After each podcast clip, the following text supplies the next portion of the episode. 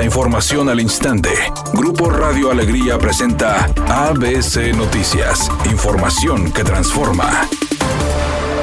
Por segunda ocasión en 15 días, Adalina Dávalos, esposa del gobernador Jaime Leodoro N., acudió a visitarlo en el centro penitenciario y en punto de las 12 del mediodía arribó con el abogado Gabriel Eduardo García. Al llegar a Adalina Dávalos se le negó el acceso en camioneta tal como se le permitió el jueves pasado. Y en esta ocasión los guardias del centro penitenciario le pidieron descender del vehículo e ingresar a pie como todas las visitas que acuden al penal número 2 de Apodaca. Posteriormente ingresó el abogado defensor para ver al exmandatario y actualizar su situación legal, la cual de momento lo mantiene con la medida cautelar de prisión preventiva.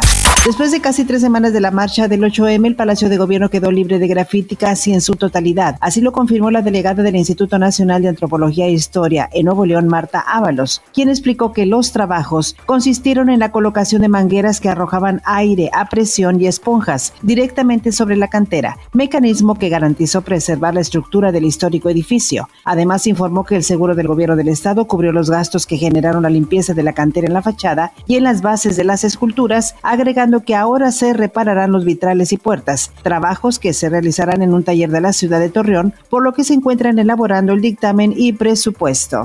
Debido a los incendios forestales en Nuevo León, el gobierno estatal endureció las sanciones para quienes provoquen fuego y dañen zonas forestales de manera intencional o imprudencial, castigos que van desde los 2 y hasta 10 años de cárcel. Además, se modificó el decreto que establece la restricción del uso de vehículos todoterreno de tres o cuatro ruedas en zona de veda. Por otra parte, se reducirá el número de visitantes a los parajes naturales de adjuntas, matacares e hidrofobia o demás aledaños ubicados en el municipio de Santiago.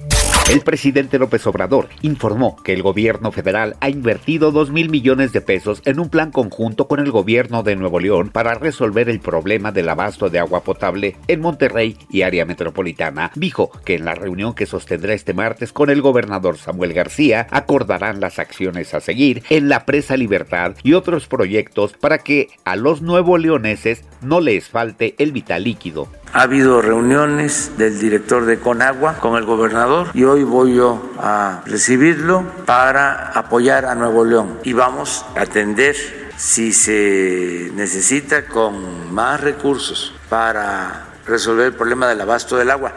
Editorial ABC con Eduardo Garza. Otra vez un incendio en un corralón de garaje y talleres. Más de 100 vehículos dañados. No es la primera vez que pasa. Garaje y talleres no garantiza la seguridad de los automóviles retenidos. Garaje y talleres ha monopolizado el servicio de grúas en toda el área metropolitana. Todos los municipios llevan años dándoles la concesión exclusiva a garaje y talleres para el arrastre de vehículos y cobro de pensión por a los automóviles detenidos por infracciones de tránsito. Así están las cosas reales en garaje y talleres.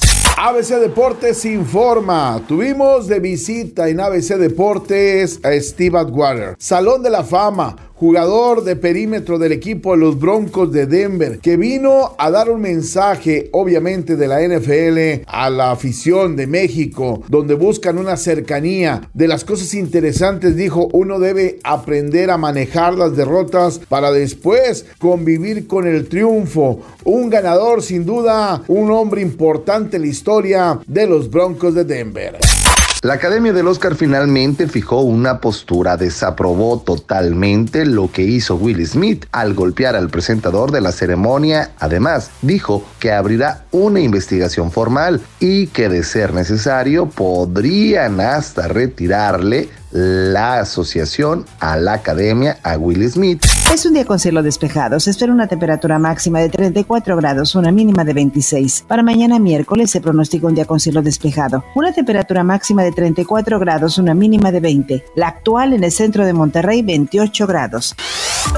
ABC Noticias. Información que transforma.